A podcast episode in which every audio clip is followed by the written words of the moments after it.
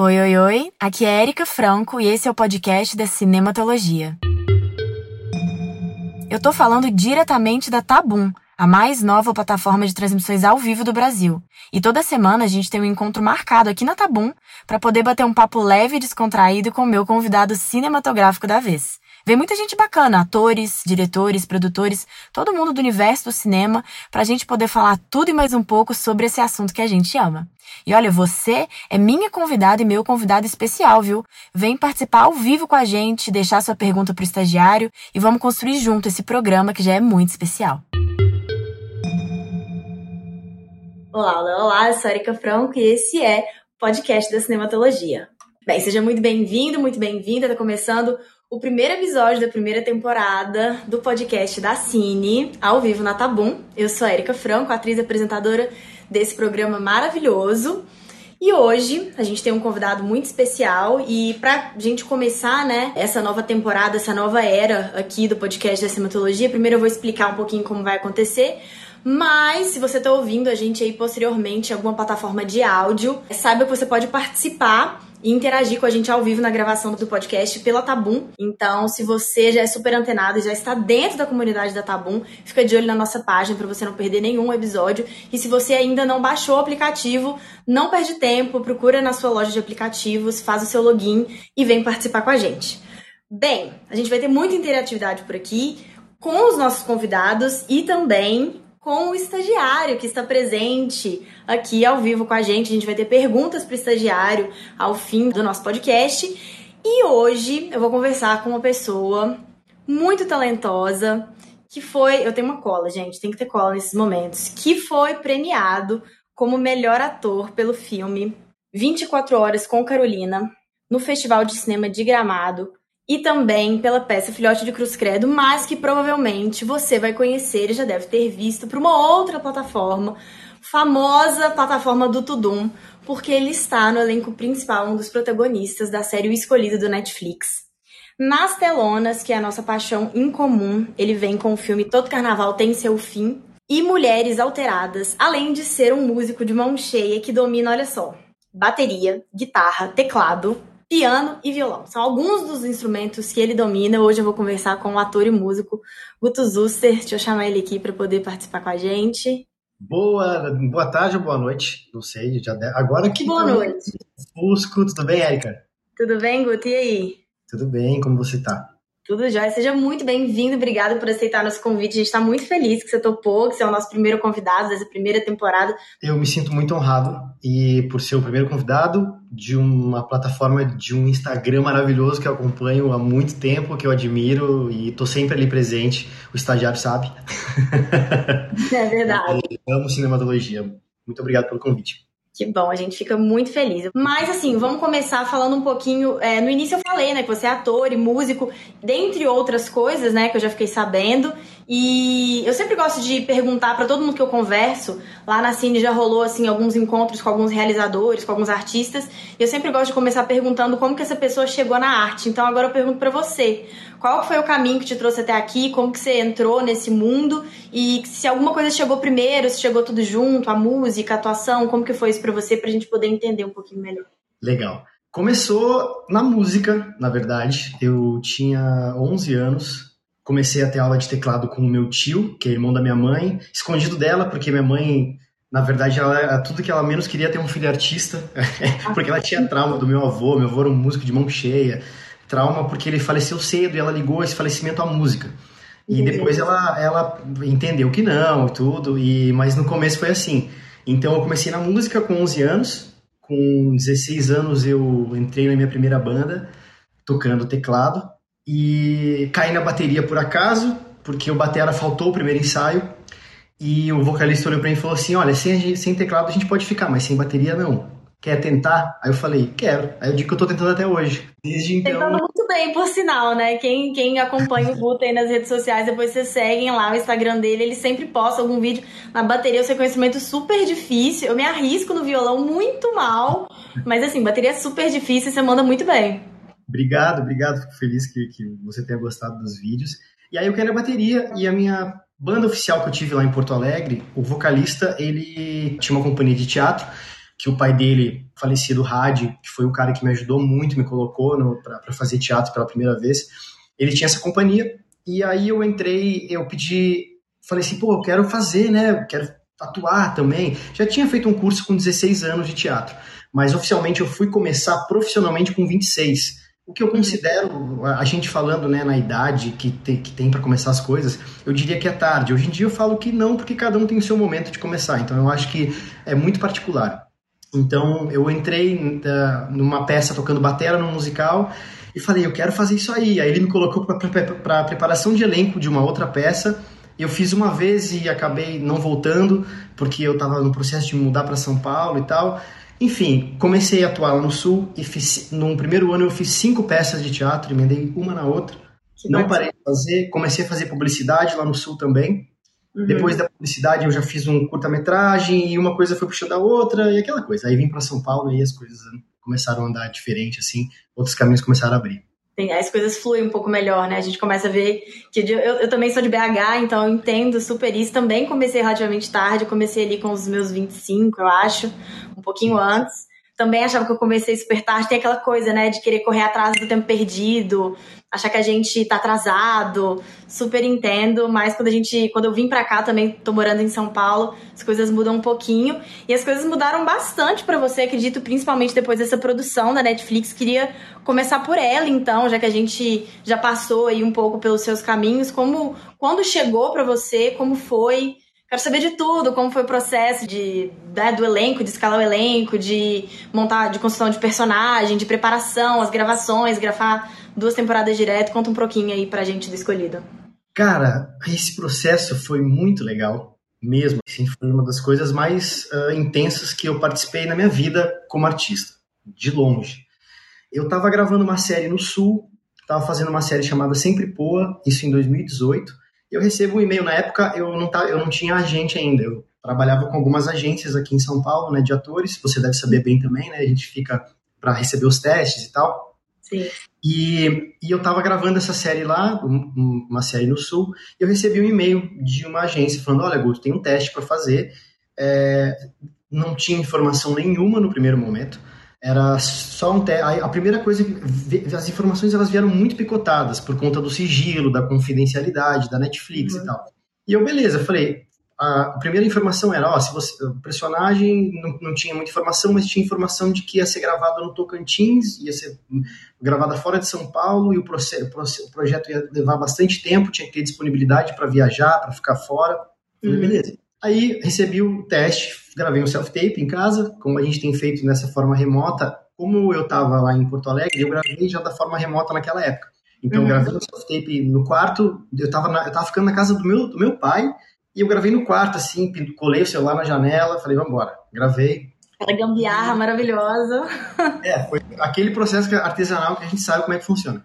Aí eu gravei assim, enviei para ele, e ele me deu um retorno mais ou menos uma semana, uma semana depois, falou, ó, oh, Guto, uh, gostaram do seu teste, você pode fazer um presencial aqui em São Paulo, quando é que você vai estar? Eu falei, ah, vou estar tal dia, então beleza.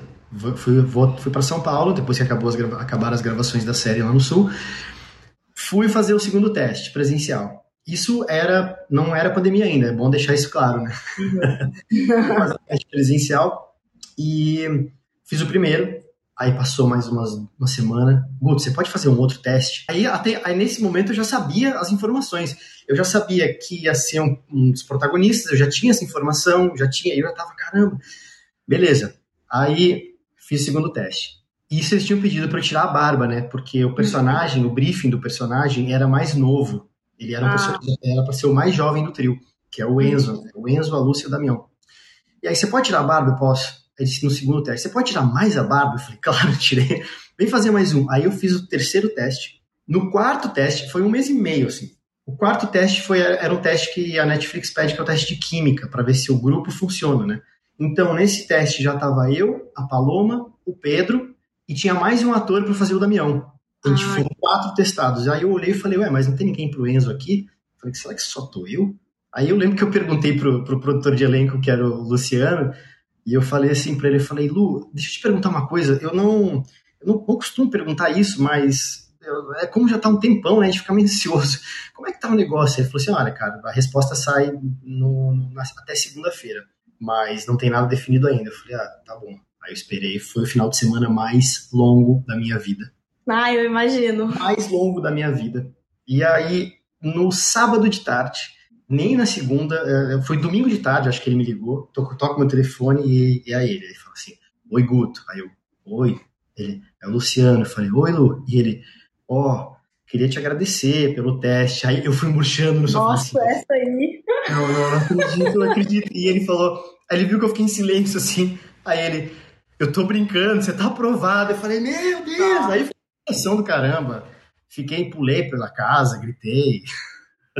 Ah, olha, para quem está assistindo e quer saber um pouco mais sobre casting, como é, a gente sofre, viu? Porque é exatamente assim. E assim, quando começa agradecendo, a gente já, já, já, já acha que não rolou, né? Porque ninguém vai dar uma notícia boa já agradecer muito obrigado. Então, eu imagino sua aflição. Porque realmente é teste para cardíaco, assim, ainda mais quando é uma coisa que a gente quer muito, porra, Netflix. Na época ainda não estavam rolando tantas produções nacionais, assim, né? Ainda tava naquele movimento mais começando as produções nacionais. E o escolhido foi um puto investimento, né, da Netflix. Então, assim, eu imagino seu sufoco, que bom que deu certo e que a gente tem esse trabalho lindo ali. O Enzo faz a gente passar muita raiva. Esse personagem eu vou te contar, você mandou muito bem. Obrigado. Mas e aí como que foi o processo de gravação lá? Vocês ficaram um mês direto? Como que foi essa interação? Porque vocês gravaram muita coisa, né? Gravou muita coisa. Foi mais ou menos o projeto todo, acho que levou sete meses e a gente começou a ensaiar aqui em São Paulo e, e aí a gente sabia que ia, ia chegar antes no Tocantins para ter aula de barco, eu aprendi a pilotar barco. É, a gente, eu, cheguei, eu cheguei 15 dias antes, o elenco chegou 15 dias numa cidade chamada Porto Nacional e as gravações elas foram feitas numa cidadezinha muito pequena que é no, no, no interior do Tocantins, que ela chama Chapada da, Natividade, Chapada Natividade, que é maravilhosa. O povo recebeu a gente assim, abraçou a gente de uma forma incrível. Só que antes disso a gente ficou esses 15 dias, 20 dias em Porto Nacional, fazendo aula de barco, uh, estudando, teve uh, fazer prova e, enfim, para poder pilotar, essas coisas assim. Porque meu personagem ele pilota muito barco. E essa parte foi um negócio que a gente, como ator e como atriz, é, uma, é, um, é um sonho que a gente tem, né? Falar, pô, eu quero. Eu tô viajando para gravar em outro lugar que eu, não, que eu não sei como é que é, eu estou aprendendo uma outra coisa, eu estou pilotando um barco que eu nunca, coisa que eu nunca tinha imaginado que eu pudesse fazer como ator. E, e foi maravilhoso, cara. O processo durou isso. A gente gravou, foi bem intenso, assim, e ao mesmo tempo que foi maravilhoso, foi desgastante, assim, pessoalmente, porque a gente teve que se doar muito, a gente ficou longe da família, ficou longe de casa, a gente não conseguia resolver as coisas daqui, mas é aquela coisa, isso, não é longe de ser qualquer tipo de reclamação ou queixa, é só graças e gratidão. Mas acontece quando você está longe muito tempo.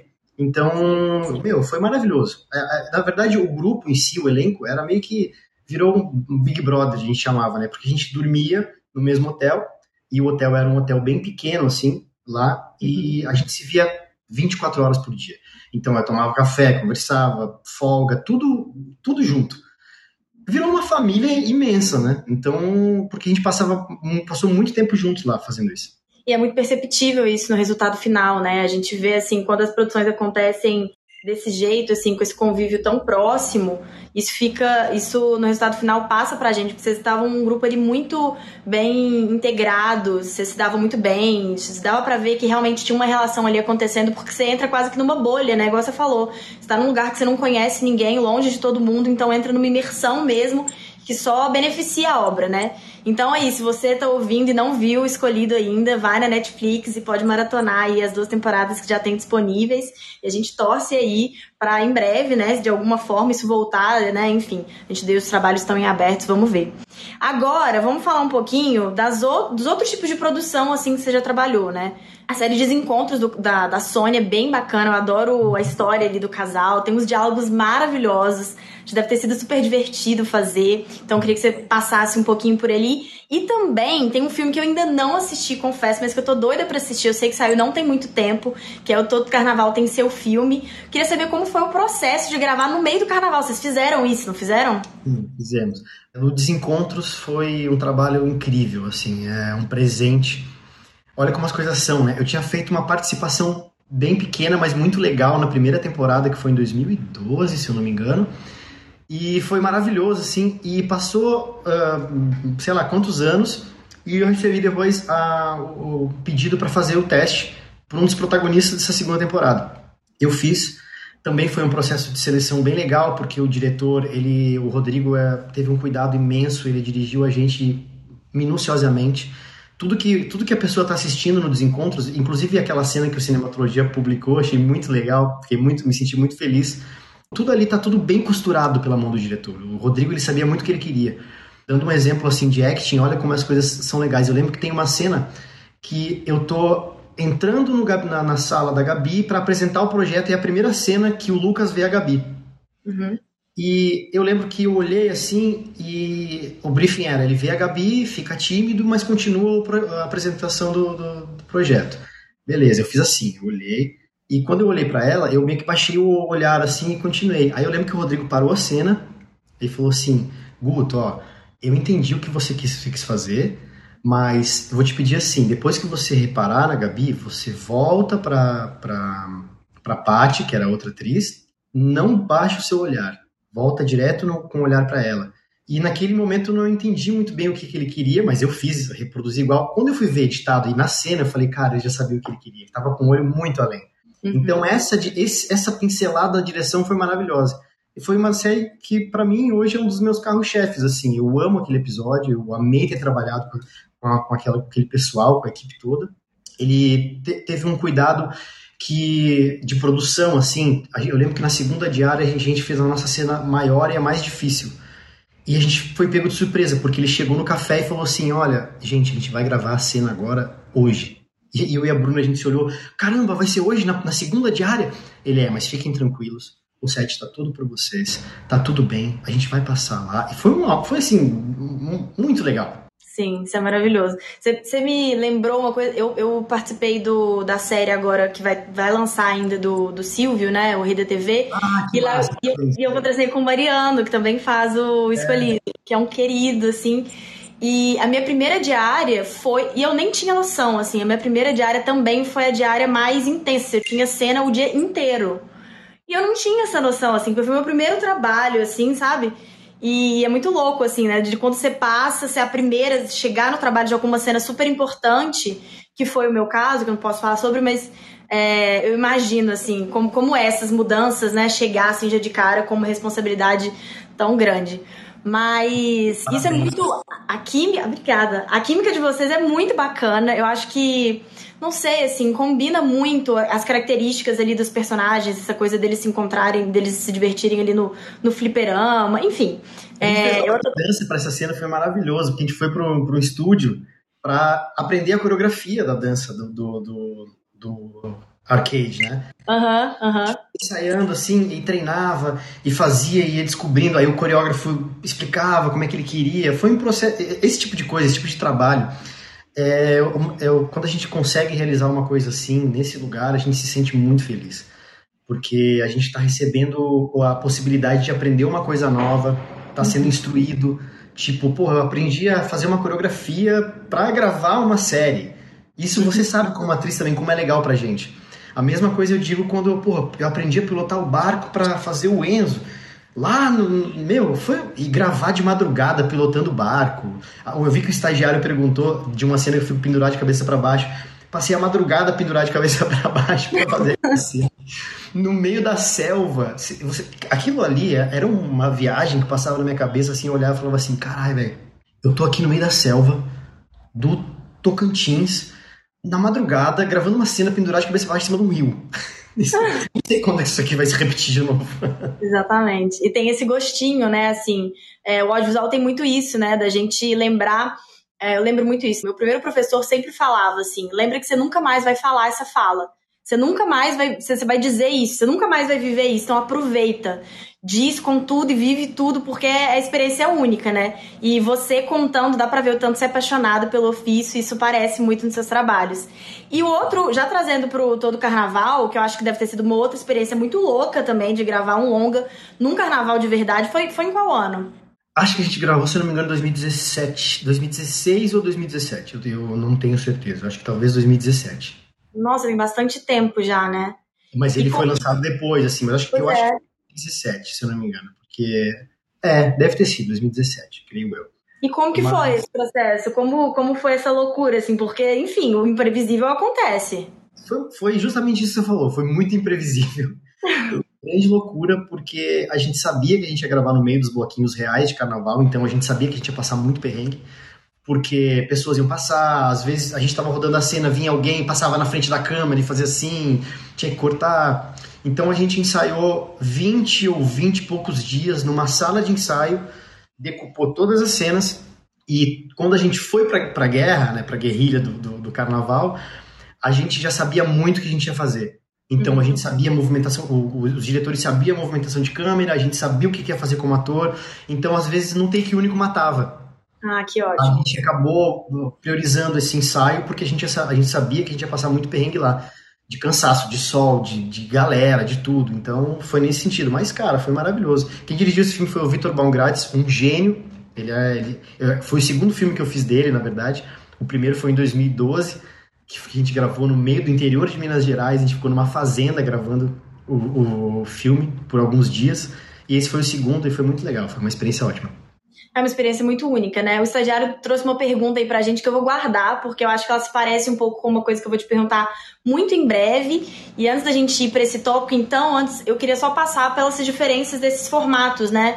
Tanto esse tipo de, de produção audiovisual que não é o usual, né? Ter tanto ensaio, tem uma coisa até do teatro ali de se ensaiar, ensaiar, ensaiar, igual você falou, que eu acredito que se diferencia um pouco do que foi feito numa série, que já é diferente de um longa, né? Do escolhido, por exemplo. Então, você também já passou por novela. Eu queria saber como que você transita, assim, entre esses diferentes tipos de mídia e como que é para você, com o que, que, que, você mais gosta de fazer ou não tem isso, ou o que, que você tá mais priorizando no momento, agora que você tá mais em busca? Priorizando no momento mais, eu tô mais pro audiovisual mesmo, que é o, o que eu eu, eu, amo fazer teatro, amo. Eu não sei, é difícil falar o que, que você ama mais, mas o audiovisual para mim ele tem um lugar que, que realmente é, é uma, uma coisa que eu tenho um carinho muito especial. Então eu priorizo muito ele e é o que está sendo tomando mais a minha vida nesse momento.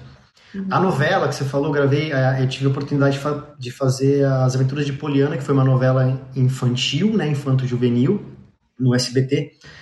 Uh, ah, também foi um processo muito interessante porque eu nunca tinha gravado com três câmeras, a novela é gravada com três câmeras ao mesmo tempo. Então a gente está acostumado com no máximo duas, né? Você sabe, tipo, ah, pode ser, mas cinema via de regra é uma, né? Faz o uhum. plano, faz o contraplano. E a, e a novela é gravada com três câmeras. E o processo deles é muito rápido. Tipo, beleza, teve um dia que eu fiquei muito assustado, porque eu até falei com o Pedro Lemos, que é um ator amigo meu que já fazia novela há mais tempo, e eu liguei para ele desesperado. A novela também, essa gravação foi antes da pandemia, para situar. Eu recebi, eu ia ter no mesmo dia 12 cenas, eu acho. Era muita coisa. E eu li assim o texto, eu falei, caramba, cara, não vou conseguir decorar isso aqui, pelo amor de Deus. Liguei pro Pedro, falei, Pedro, socorro, velho eu não vou conseguir decorar isso aqui, eu vou gravar 12 cenas amanhã, como é que eu faço? Ele, e ele já estava na novela há muito tempo, e quando você está na novela há muito tempo, ele já tem muita experiência de tranquilidade, porque o cérebro já vai funcionando de outro ritmo. Ele falou assim para mim, meninão, relaxa, você vai, vai dar certo. Você quer vir aqui em casa? A gente bate o texto, eu te ajudo, você vai ver. E eu assim, cara, eu tô desesperado, não sei como é que eu vou, não vou dar conta. Ele, vem aqui, vem aqui. Eu fui pra casa dele. A gente passou uma tarde inteira batendo o texto. E eu cheguei lá no, no, no, no na, nesse dia para gravar a novela, e é um processo muito rápido, porque você tem que chegar com o texto na ponta da língua, uhum. é, vai, grava, e o, os diretores fazem assim, ó, você, vamos primeiro marcar, você vem aqui, aqui, aqui, para aqui, ensaio, marcação, ensaio e roda. É muito rápido. Então, dá essa responsabilidade de você estar tá com tudo muito bem pronto para entregar para eles. Então, é uma experiência que me, que me colocou nesse lugar de velocidade que a gente tem que ter e preparação, tem que estar muito preparado para fazer isso.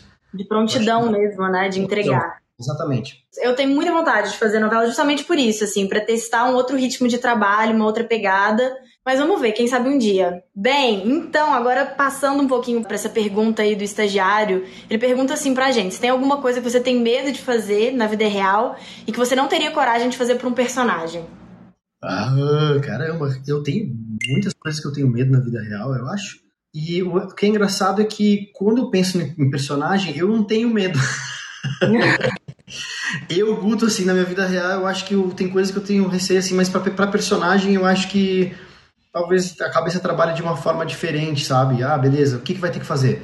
Ah, tem que ficar pendurado de cabeça baixo? Talvez na minha vida, lá eu fiz, vambora. Ah, tem que fazer outra coisa, vamos embora. A, a, a, gente, a, você sabe também como atriz, a gente quer tanto trabalhar e a gente é tão difícil aí, e que é tão específico, as oportunidades elas não são tão. Uh, to, não acontecem toda hora. A gente recebe muito mais não do que sim, a gente fica muito mais tempo sem trabalhar do que trabalhar. E quando elas, elas aparecem, o cara fala: beleza, cara, você vai ter que saltar de paraquedas. Vou, salto, salto. Eu, eu lembro de uma, do, de uma entrevista maravilhosa do Patrick Swayze, do Caçadores de Emoção, de, que é o Point Break, né? o estagiário deve estar tá aí, ele, eu acredito que ele deve gostar desse filme também. E, e, eu, e uma coisa que ele, ele fez todas as cenas deles, todos os instantes, né, que é o salto do, do, do, do helicóptero, do, do, do, avião, tudo ele fazia por ele. E o Patrick Swayze era um ator que ele gostava de fazer essas cenas, ele se dedicava para isso. Uhum. E aí eu, eu acho muito massa quando tem essa possibilidade da gente se desafiar, e eu acho que como ator, para mim, eu procuro sempre me desafiar o máximo que eu posso. É, dentro de uma de zona de segurança, claro. Também não vou fazer um negócio que eu vou me machucar ou vou me arrebentar, não.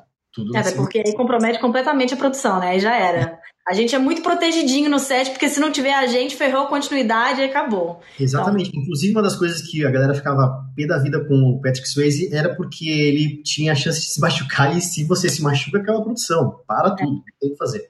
É, você me lembrou de um caso de um, de um filme, lembra? É um, bem, um filme bem pop, assim, que era uma trilogia, aquele Maze Runner, que aconteceu isso. Teve uma. Teve um filme que eles. Teve um dos, do, dos longas que eles fizeram que o protagonista se machucou e isso tiveram que parar a produção. E aí, por causa disso, uma questão de time, acho que não rodaram o último filme, ou foram rodar muito tempo depois, e aí não deu bilheteria, então isso é uma baita questão. A gente tem aqui o Vinícius falando que a gente que nós somos monstros, a gente consegue memorar, memorizar mil textos, informações, que isso é muito impressionante. Isso é muito engraçado, você vai concordar comigo, Guto, porque assim, é um desafio memorizar, mas esse é o menor dos nossos problemas, né?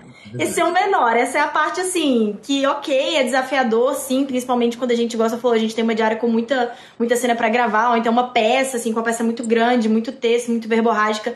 É desafiador, mas tem tanta coisa ali na composição do personagem que é desafiadora, até mais do que isso, que isso fica. É até gostoso a gente ter esse desafio, né? Então, Vinícius, respondendo a, a pergunta também, completando o que a Erika falou, o cérebro, para mim, acho que para você, não sei como é que funciona, depois eu gostaria de saber também, mas é, quanto mais a gente vai decorando, mais a gente decora mais rápido. Uhum. Porque o cérebro, ele funciona assim, ele é um músculo que você vai trabalhando ali e, tipo, vai... Quanto mais, mais para mim, é, é, ela, a gente vai trabalhando ele vai conseguindo decorar mais rapidamente. Acho que o BO da coisa, assim, a coisa mais difícil é juntar o que você decorou com como você quer passar com atuação, com a verdade, com tudo junto, aí, aí o bagulho, aí o furo vai, vai mais embaixo. É, é mais complexo, né? Tem alguma, vai puxando um pouco para esse lado, assim, tem alguma técnica, você estudou ou você gosta de aplicar algum exercício de algum tipo de técnica ou método, Lee Strasberg ou Meisner, ou alguma coisa desse Stanislavski, ou, ou, ou não, você vai para uma coisa mais intuitiva, às vezes do corpo, por ser do teatro, tem alguma, uma, alguma vertente, assim, que você goste mais de trabalhar? Então, eu sou muito intuitivo e, e na música eu sou comecei autodidata. Eu acho que eu fiz, eu fiz pouquíssimas aulas de bateria, três meses com um professor lá no Sul e aprendi sozinho. E a atuação para mim ela foi muito nesse sentido. Eu fiz oficinas, fiz cursos, é, estudei, li bastante coisa, mas o que eu mais aprendi, eu, eu, eu olho, eu gosto de ver as outras pessoas fazendo, eu gosto de observar e eu aprendo muito. Porque eu sempre gostei de imitar. Então eu comecei muito cedo imitando vozes, até falar da dublagem depois, eu, eu faço locução, já fiz dublagem.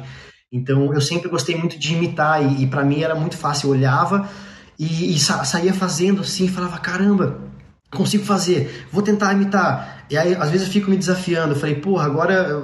Esses dias eu tava tentando imitar o Mário Sérgio Cortella, que eu gosto de. Pô, como é que Cortella fala? Aí eu olho, eu tento fazer e tal. E na atuação foi mais ou menos assim. Eu te dou um exemplo que uma vez eu fiz um, um uma das primeiras comerciais, testes comerciais que eu fiz no Sul. Eu nunca vou me esquecer essa cena porque eu tava, eu tive a oportunidade de ver o ator fazendo pelo, pela televisão na época, né? Uhum. É, e ver ele fazendo o teste. E eu lembro que a cena era muito simples. Era um, um ele batia na porta de um, de um psiquiatra e o psiquiatra abria a porta e ele falava assim: a culpada é sua mãe. Era uma cena de comédia. E aí ele pegou, ele, ele tinha que ter uma reação cômica. E eu lembro que eu vi fazendo assim, o Marcelo Nas, que até eu, eu trabalhei com ele, um grande amigo e ator lá do Sul. Eu olhei e falei assim: nossa, então é assim me caiu muitas fichas naquele momento e eu aprendi, eu aprendo vendo, saca? E eu reproduzo, assistindo coisa também, eu gosto muito de ver, pegar essas referências, atores, atores que eu gosto, por exemplo, hoje em dia eu tô pirando no trabalho do, do, do, do Cillian Murphy, que é do, do Peaky Blinders, uhum. E aquele cara é um, ele atuando ali, parece que ele não tá fazendo nada, mas ele tá fazendo tudo, uhum. é impressionante, e isso me inspira muito, assim, me, me leva para um lugar de, ah, talvez para determinadas coisas eu não, não, posso segurar, ser mais verdadeiro internamente, sabe? Essas coisas assim. É demais. Eu acho que é muito isso, assim. Primeiro, a gente trabalha, trabalha, estuda, estuda, estuda, para fazer um monte de coisa parecer que a gente não tá fazendo nada e que a gente não simplesmente não estudou nada e que é simplesmente aquilo. Então a gente faz uma caralhada de coisa para não fazer nada. E a outra coisa que me vem muito disso do que você falou é que o ator ele precisa ser observador, precisa ser um grande observador de vida. Então eu tenho muito, eu tenho um problema, assim, que às vezes eu tô na rua, eu fico freneticamente vendo a conversa alheia, observando aquela pessoa falar. E aí, se alguém olha para mim, eu tenho que desviar o olhar, porque fica uma coisa meio. Também tem essa mania de observar muito por isso. E também de que somos grandes roubadores, né? A gente está sempre roubando de alguém, de alguém que a gente admira. Então, já que a gente entrou muito nessa, nessa parte de admiração, eu vou dar uma adiantada aqui e quero te perguntar qual personagem da história do cinema que você gostaria de ter feito. É, então, eu vou, vou falar alguns assim tal. Cara, tem uh, um filme para mim uh, que vários. Vou botar um dos, um dos mais uh, antigos assim, mas que eu não canso de assistir e que eu acho maravilhoso eu acho o Marty McFly da trilogia do De Volta para o Futuro do, do Michael J. Fox, ele é impecável pro papel, aquilo lá é maravilhoso. Eu acho que todo ator sonharia em fazer uma produção como aquela, uhum. que foi à frente do seu tempo. Foi e, e, é maravilhoso ver o tom daquilo, como foi construído. Aquilo lá é maravilhoso. Eu acho que esse, esse, essa trilogia inteira para mim ela representa muito do que eu do, do que eu gosto no cinema. Matrix, é, Bastardos Inglórios, eu, uh, todos os filmes de Tarantino. Sim, ó, ainda tem mais um, hein? A gente ainda tem chance. Diz que tem mais um. E, cara, são. Eu, tem, tem vários, tem vários. Eu acho que eu, é difícil falar assim. Mas. Tá, vamos colocar. É que o Neil também ia ser muito legal fazer, né, cara? O personagem do, do, do Keanu Reeves.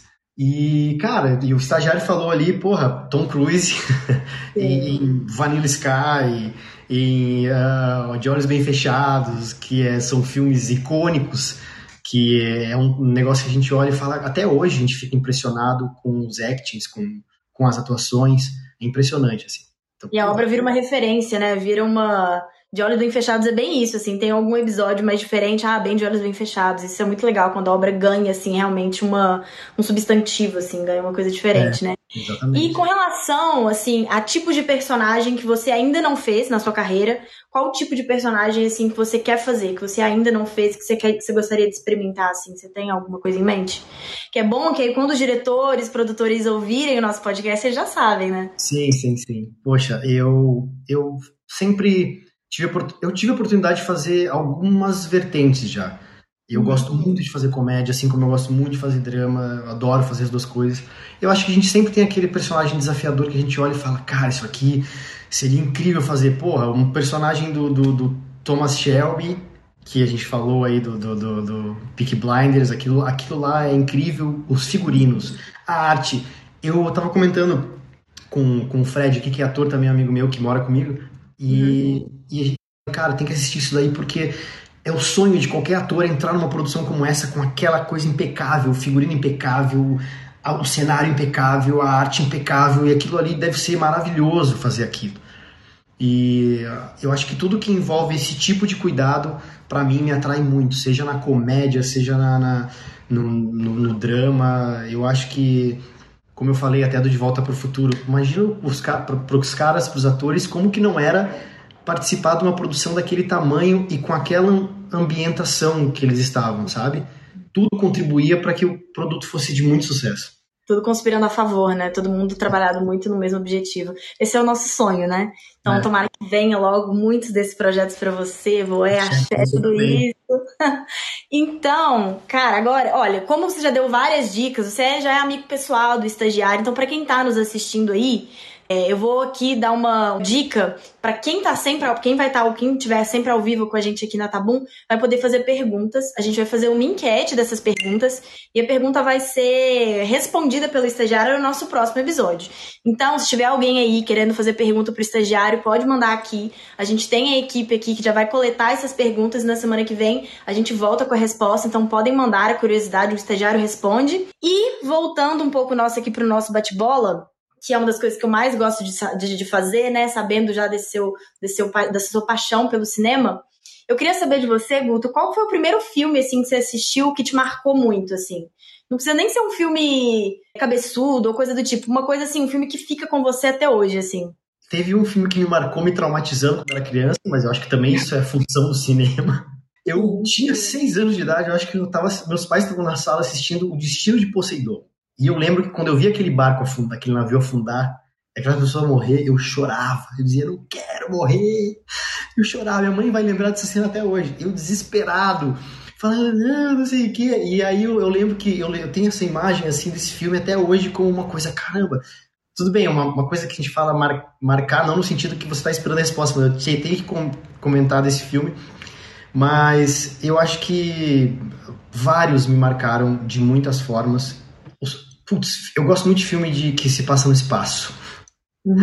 Eu adoro filme que se passa no espaço, tipo Apolo 13, coisa assim que da espaçonave que vai pra lua, e, e, sabe? Eu tenho. Uma coisa mais com um pezinho ali na fantasia, né? Que tem, assim. É, eu, eu adoro, eu adoro, eu não sei te falar exatamente qual, assim, é, é uma pergunta que é difícil, assim, que vem muita coisa na cabeça e ela começa a explodir de informações. Mas, Sim. mas tem filmes que eu, Animação, por exemplo, eu amo animação. É, a minha animação favorita ultimamente tem sido uh, Coraline, não sei se você já assistiu, que é um, não assisti. um, é um stop motion maravilhoso. É, todas da Pixar.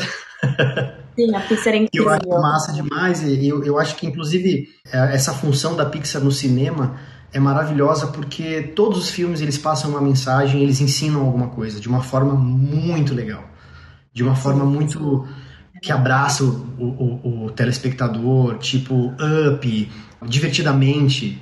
Não sim, tem uma sim. animação da Pixar que eu não morro chorando. Sou. É, é lindo, eu amo Pixar. Até, principalmente, o meu. Eu tenho um sobrinho de três anos, sou madrinha dele. E ele agora começou a, a ver curtas. Então, com, essa, com esse negócio dos streamings, assim, teve uma vez, tem um tempo já, eu fui na casa dele e ele tá assim, é, a mãe dele tá assim pra mim, é, mostra, pra, mostra pra, pra tia Erika qual que é o seu curta favorito. Aí tem vários curtas da Pixar que ele tá vendo. Então, assim, os curtas também são uma delícia, né? Às vezes, gente, ele começando super pequenininho, eu adoro os curtas. Tem aquele Bal, né? Que também é, uma, é, um, é lindo, maravilhoso. Então, compartilho muito aí com você. Mas, já que você deu uma, uma dica, Vou partir para duas perguntas. A gente vai, o estagiário está pedindo para você comentar um pouquinho da sua experiência com dublagem. Vou pedir para ele, vou pedir para você falar um pouquinho na hora que a gente estiver encerrando. Mas uhum. seguindo aqui, se você tivesse que ficar apenas com uma produção audiovisual para poder assistir ininterruptamente o resto da vida, você não tem mais nenhuma disponível, qual seria? É ah, é difícil, né? Você não tem como fugir. Meu Deus! Meu Deus! Cara, eu vou. Eu acho que eu já falei sobre ela aqui é o filme que eu assisto, assisto a perder de vista, porque eu vou escolher ela porque ela é. Ela tem tudo, ela tem humor, ela tem, é, enfim, drama também, de uma forma que é a trilogia do De Volta para o Futuro. Eu deixo ela ali, eu vou assistir ela, amarradaço. Não me canso de ver, porque impressionantemente o bagulho foi feito em 1980 e pouco, 84, se eu não me engano, e até hoje, cada vez que eu assisto, eu vejo uma coisa diferente, cara ah, aquilo lá, meu, olha isso aqui, não sei o que, é impressionante. O, o estagiário falou Pulp Fiction, eu, eu amo Pulp é, Fiction. Eu... Acho que Pulp Fiction foi um dos filmes que eu mais assisti na minha vida. Eu sei até as falas. Mas Nossa. é que pra ver a vida inteira, o cara fala, pô, é Tarantino, né, cara? Sangue, muito tiro. É. A gente, eu também, eu também sou super assim. Tem umas, tem assim, umas produções que eu adoro, mas que não é que você não, você não tem vontade de assistir várias vezes ou o tempo inteiro. Então tem bem isso, né? As caixinhas que a gente coloca. Essa pergunta é bem específico. Agora, me fala um, um diretor ou uma diretora, um filme nacional e um filme internacional que assim tem um lugar muito especial dentro do seu coração.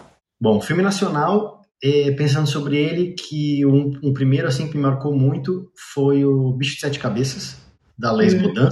Sim. que achei muito foda.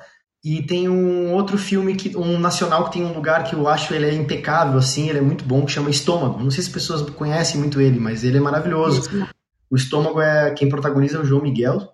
E é um puta de um filme, assim, muito legal, muito bem feito. E, e aí, e internacional, eu fico com o Tarantino.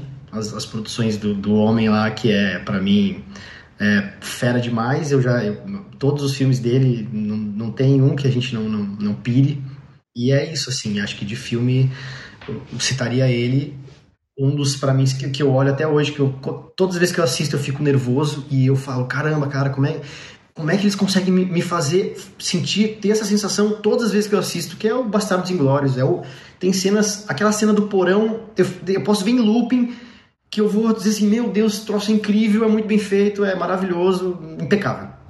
A gente, inclusive, eu tenho um, eu apresento um programa também pela cinematologia que se chama Cinema em Pauta e Bastardos Inglórios foi um que a gente já já fez esse programa sobre. Maravilhoso, maravilhoso. Eu fiz uma peça, inclusive, de Tarantino, você acredita?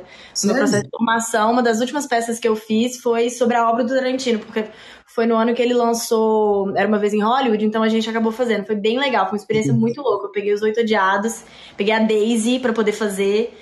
Foi insano, foi bem, bem loucão, bem legal. Agora, pra gente terminar, então, a gente já tá encaminhando aí pro final do nosso programa, infelizmente.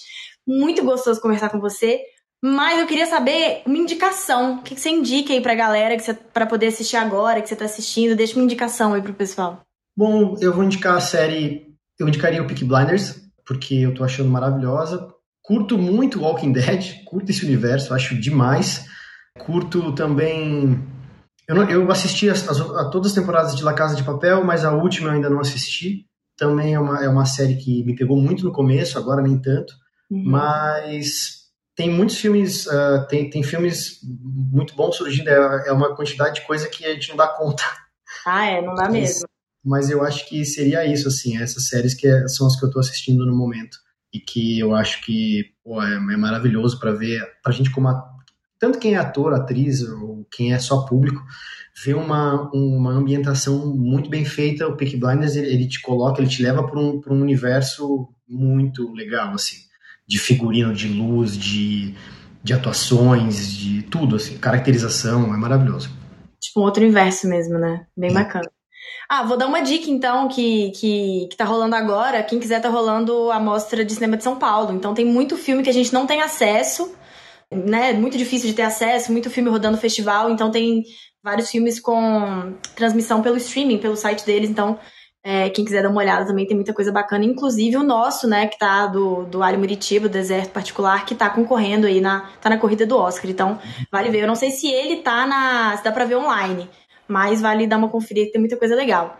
Mas agora, então, antes da gente se despedir, eu quero saber um pouco do que vem por aí de Guto. O que, que a gente pode esperar? Eu sei que tem alguma, algumas coisas no forno, assim, que você ainda não pode contar, que eu dei uma pesquisada, assim, sabe? Uma coisa ali do cinema, que já tá rodando o festival também. Então, conta um pouquinho, só para deixar a gente com gostinho, onde que a gente vai poder te ver em breve, o que, que vem por aí. E me conta também um pouquinho dessa parte de dublagem e tal, que é uma coisa também que a gente acabou não falando, mas que eu acho que é super especial, porque é uma outra habilidade também, né? É diferente, assim, do que a gente faz como atriz como ator, então conta pra gente. Tá, bom, é, do, do, dos filmes eu rodei agora um curta-metragem que infelizmente não posso falar muita coisa dele porque por várias questões, mas o que eu posso dizer é que foi um, um dos maiores desafios meus como meu como ator, porque bom, quem quando as pessoas assistirem o filme vão entender, é um personagem muito desafiador, achei maravilhoso a direção da, da Fê e do Gus que que criaram, roteirizaram o filme foi, foi incrível e foi um presente, assim, fazer esse personagem. O filme já está rodado, então agora é só esperar editar, enfim, né? Provavelmente vai ser pro ano que vem. E tem outras coisas também que vão rolar ano que vem. Também é, é que a gente, bom, você sabe, né? É coisa que não dá, coisa que não tá, puta, não posso falar, eu não tenho, tudo, tudo não pode falar. Mas tem muita coisa vindo então, aquela fase de blogueira é verdade nesse caso. Não, é, não, não, eu não, não, digo que é muita coisa não, mas tem algumas coisinhas assim que, que, que vão, podem acontecer e vão acontecer e a gente sempre espera que aconteçam mais, né? Porque Sim. ator feliz é ator trabalhando. Exatamente, a gente trabalha para poder trabalhar. Enquanto a gente não tá é. trabalhando, trabalhando mesmo, a gente tá trabalhando para poder trabalhar. É, é verdade. E sobre a dublagem, bom, eu quando eu cheguei em São Paulo, aqui em 2010 mais ou menos, e eu fui fazer um, um curso é, na Universidade de Dublagem, eu fiz com o Wendel Bezerra. O Wendel, para quem não, não, sabe, ele é, faz a voz do Bob Esponja, o irmão dele, Ulisses, faz o Charlie Brown e tal. E eles tinham uma, acho que até hoje eles devem ter isso. Era, era na Vila Madalena, e, uhum. e eu fiz um curso com ele na verdade, não, não precisaria desse curso para trabalhar com dublagem. O que, que eles pedem na dublagem? Que você seja ator com DRT. Hum. Aí você pode trabalhar. Então, eu fiz esse curso porque eu queria pegar mais ou menos o time, entender como é que funcionava. E aí eu fui fazer estágio de dublagem. Eu fui nas produtoras de dublagem e ficava lá de carrapato, ouvindo e escutando. Era uma grandíssima viagem, porque cada produtora que eu ia, eu escutava os caras dublando, então chegava alguém, você olha, a pessoa não conhece. A pessoa entrava na cabine e começava a falar e eu ficava assim, ah, meu Deus, meu Deus, sessão da tarde, isso aqui desenho, essa voz eu conheço, era tudo voz conhecida, cara, era bizarro, e aí era uma, a cabeça fica louca. E a primeira vez que eu tive a oportunidade de trabalhar com dublagem foi um dia que eu tava fazendo estágio na Clone com a, com a Nair, e, e ela era diretora de dublagem lá e tal, e eu tava esperando assim, fazendo de carrapato ali, ouvindo, aí chega a secretária dela e fala assim, oh, dona Nair, o fulano do dia de amanhã não vai poder na escala dele. Você tem alguém para colocar? Ela me olhou e fez assim: Guto, quer fazer sua primeira escala de dublagem? Eu olhei e falei: Quero. É tudo que eu queria, né? Tava então esperando então essa ela, ela, Exatamente. Então vem aqui amanhã às 11 horas. Você pode? Eu falei: Posso. Então ela falou: Pode botar ele. E ela, ela, ela sempre foi muito generosa com quem estava começando. Então ela dava essa oportunidade. E eu lembro que eu cheguei no outro dia de manhã, não sabia o que ia fazer. E, e naquele dia eu dublei umas participações no filme O Vencedor, que é o, com, com o Christian Bale, que faz um, um, um, um, Acho que é um boxeador, se não me engano. Uhum. É, ah, não, com o Mark Mark. É, o Mark Mark. É, ele faz esse filme e dublei uma participação em How I Met Your Mother. Ah, que top! E mais uns dois desenhos. E eu fiquei sabendo depois o que, que era. Eu falei, caramba, cara, olha só. Mas você não ele... sabe na hora, você não fica sabendo é, na hora. Eu, eu, vi a cena e depois, porque na hora eu não, eu não eles não tinham, ela não tinha me avisado antes, né? E aí, e o mais legal da dublagem é poder ver que eterniza a sua voz ali. Falo, pô, cada vez que eu vejo aquela, aquela ceninha lá, eu falo, caramba, olha que legal. Ficou para sempre. É, sou eu ali. Sou eu, é. É, isso é bem legal, ter o nosso trabalho, ainda mais assim, querendo ou não, é, o ator vem, vem do teatro, né? A casa do ator é do teatro e é uma, uma arte muito efêmera, que acontece ali e é isso, assim, escorre pelos dedos, né, gente? Não, não é a mesma coisa, assim, né? Inclusive, eu vi aqui o estagiário contando pra gente que umas coisas mais fodas que ele viu seu foi um. Foi, foi isso, foi essa experiência agora, né? No, no teatro em live, teve alguma coisa assim? É, a gente na pandemia, a gente teve que, todos nós, se reinventar de alguma forma, né? Foi o que aconteceu com a gente, a gente não podia fazer peça presencial, não podia ter aglomeração e tal, até agora não pode, mas tá voltando aos poucos. E, e, teve uma, um, o Teatro Impossível, que foi idealizado pelo Rafael Pimenta, que é um, um, amigo, ator, improvisador maravilhoso. Inclusive, ele está fazendo uma coisa muito legal agora aí com a galera do Porta dos Fundos. E, e ele bolou essa ideia de, de fazer Hamlet ao vivo. Então, os personagens entravam, entravam ao vivo e faziam a cena ao vivo. E um dia antes ele mandava, ah, Guto, eu quero que você faça tal personagem. Aí eu criava a caracterização, pegava o texto e era uma viagem grande, porque a gente não seguia o texto, a gente fazia uma comédia e fazia uma coisa em cima do que ele, do que ele propunha e era um negócio muito engraçado assim. E, e era legal porque as pessoas gostavam, criaram um hábito de acompanhar a peça, porque cada dia era cada eh, dia que a gente fazia live era a continuação da peça. Que legal. Então, foi uma grande loucura assim, foi uma experiência divertida. Não, pô, ainda mais fazer com puta clássico, né? Uma releitura completamente diferente, assim, ainda trabalhando Murca. A gente tá precisando rir um pouquinho, né? Eu também gosto bastante de comédia.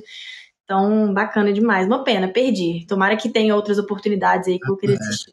Eu acho que ela tá, essa, essas lives estão salvas no, no, YouTube, se eu não me engano. Ah, vou procurar. Vou procurar e até divulgo na Cine, tá? Se, se a gente achar, eu divulgo. Fiquem de olho na nossa página. Inclusive, aproveitar aqui o espaço para poder falar se você está conhecendo aqui a Cine pela Tabum.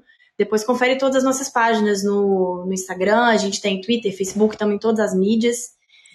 E te agradecer muito pela participação, muito, muito, muito. O estagiário vai me, vai, vai, vai me dar uma chamada, que a gente ficou muito mais do que era previsto aqui, mas o papo realmente estava muito bom. Teria muito mais coisa para poder te perguntar, trocar ideia. Quem sabe a gente não faz uma outra, né, futuramente, às vezes numa outra plataforma.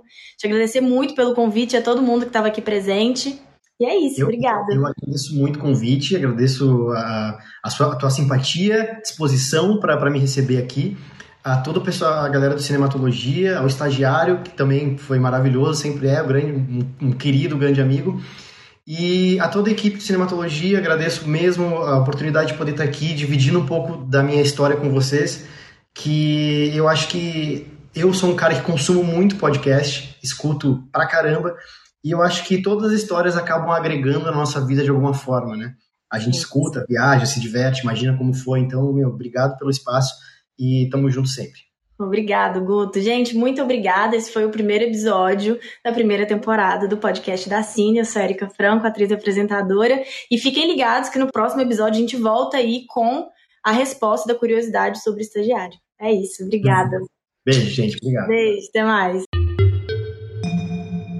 Então é isso, pessoal. Muito obrigada pela sua escutativa e participação. Chegamos ao fim desse episódio, mas eu te espero na próxima semana aqui na Tabum. Eu sou Erika Franco, um beijo e muito obrigada.